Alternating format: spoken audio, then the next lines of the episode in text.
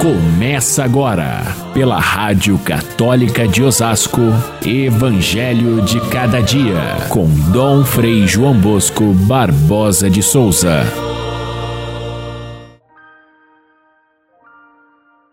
Quem é fiel nas pequenas coisas será fiel também nas grandes, e quem é injusto nas pequenas será injusto também nas grandes.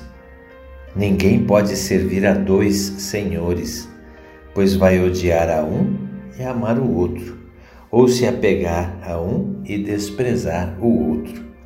Não podeis servir a Deus e ao dinheiro. Caríssimos irmãos e irmãs, ouvintes do nosso Evangelho de cada dia, estamos aqui em Roma na visita ad limina apostolorum, que significa literalmente a visita ao túmulo dos apóstolos. E isso tem, é uma expressão tão antiga, isso tem um significado profundo porque cada bispo do mundo inteiro passa por aqui nesses dias, é, nos dias determinados pela Cúria Romana, para é, fazer um, uma, uma prestação de contas da sua diocese. E é o tema do Evangelho de hoje, o tema do administrador que o patrão chama para prestar as contas. Mas aqui é diferente. Nós aqui estamos nesta semana, visitaremos os principais serviços que a igreja presta às dioceses do mundo inteiro através da Cúria Romana e visitaremos o Santo Padre num testemunho de unidade, de comunhão com a igreja, de fidelidade àquilo que os apóstolos trouxeram de Jesus nesta igreja que é apostólica romana. O Santo Padre, o Bispo de Roma, é que é o, é o sinal de unidade de toda a igreja e nós então queremos estar unidos a Ele nessa semana, especialmente trazendo todo o serviço que prestamos nas nossas dioceses. Todos os bispos fazem isso em épocas diferentes. Então, o Santo Padre tem realmente muita atenção por toda a igreja. Imaginem 5 mil bispos no mundo inteiro passando por aqui para este momento tão especial. Os bispos do Brasil começaram a vir já no ano 2000, no início. Depois tiveram que parar por causa da pandemia que afetou tanto a nós no Brasil quanto aqui na Europa e no mundo inteiro. Recomeçaram as visitas a partir do ano passado e chegou a nossa vez os bispos de São Paulo, que estão aqui em dois grupos. É, o primeiro grupo, do qual eu faço parte, são as três províncias do lado leste de São Paulo: São Paulo, Sorocaba e Aparecida.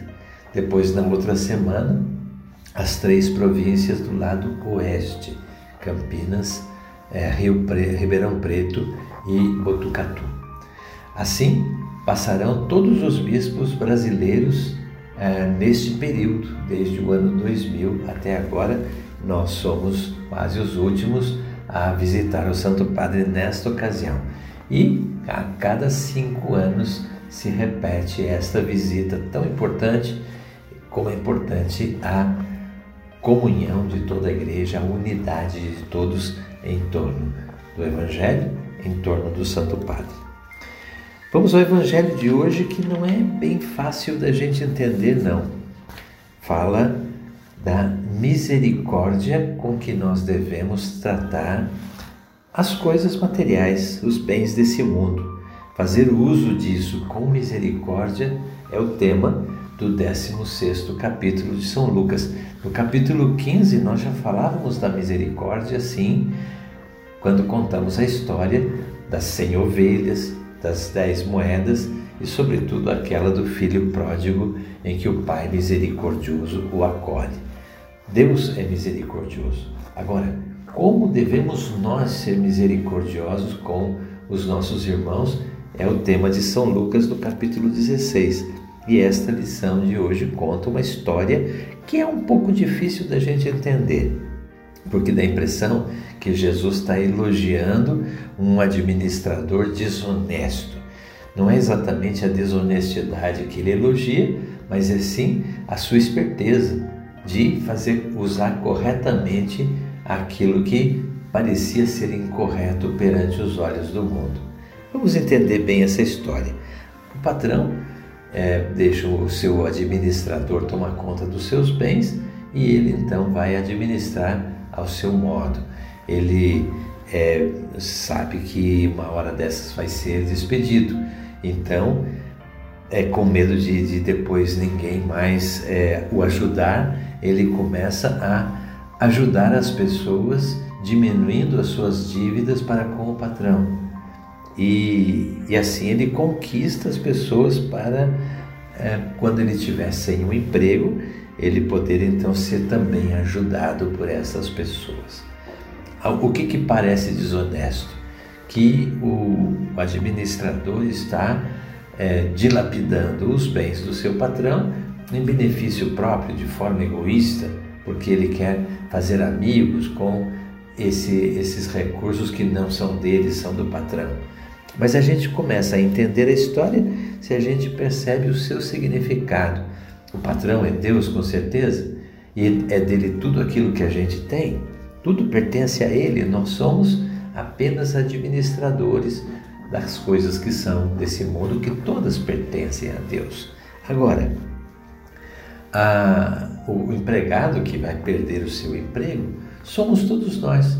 Nós estamos aqui nesse mundo durante um certo período vai chegar a hora da nossa morte e nós vamos deixar esse emprego de sermos administradores das coisas de Deus.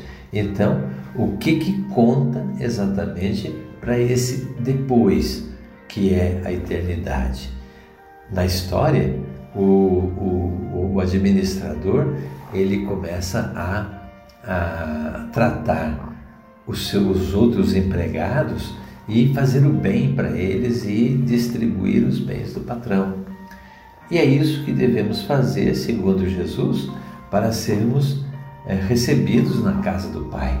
Quando nós utilizamos as coisas que são de Deus, todos os bens que nós temos é, são dele, e, e nós é, usamos isso de forma a favorecer os irmãos, nós merecemos elogio, nós nos preparamos para a vida divina.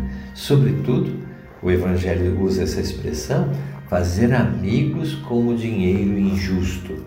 Olha como é difícil da gente entender. O dinheiro injusto é aquele que não é meu, pertence ao patrão. Fazer amigos com ele, e sobretudo se esses amigos são os pobres, a gente entende que tem, tem significado profundo essa mensagem do Evangelho. Aliás, o povo tem uma expressão muito bonita para traduzir isso, que é aquele que dá aos pobres empresta para Deus. Ou seja, se eu me torno amigo das pessoas pobres, é, é, oferecendo os meus recursos para o bem delas, eu estou também fazendo amizade com Deus, que é aquele que quer que todos os seus filhos tenham o suficiente para viver. Há portanto, uma, uma, um sentido nessa história que é grandioso. É a gente, primeiro, saber que tudo o que nós temos, mesmo aquilo que a gente conquistou com o nosso esforço, foi Deus quem nos deu. Então é dele, provém dele, e é dele a vontade de que esses dons sejam colocados a serviço dos irmãos.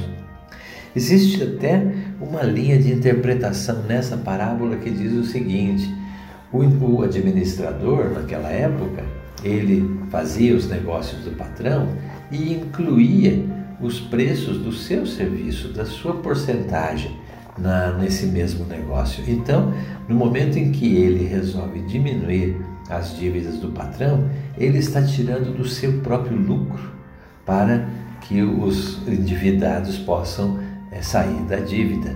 Ou seja, se nós deixamos de pensar em nós mesmos, no nosso próprio lucro, temos o necessário para a vida e passamos o excedente para aqueles que precisam, merecemos o elogio de Jesus e, portanto, também a recompensa eterna. É uma história apenas é, que ilustra esse, essa questão importante que é a história dos bens.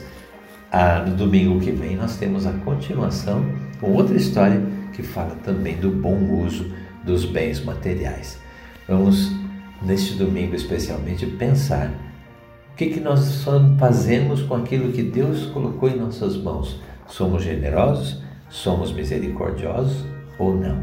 Fiquem todos com Deus. Até amanhã, se Deus quiser.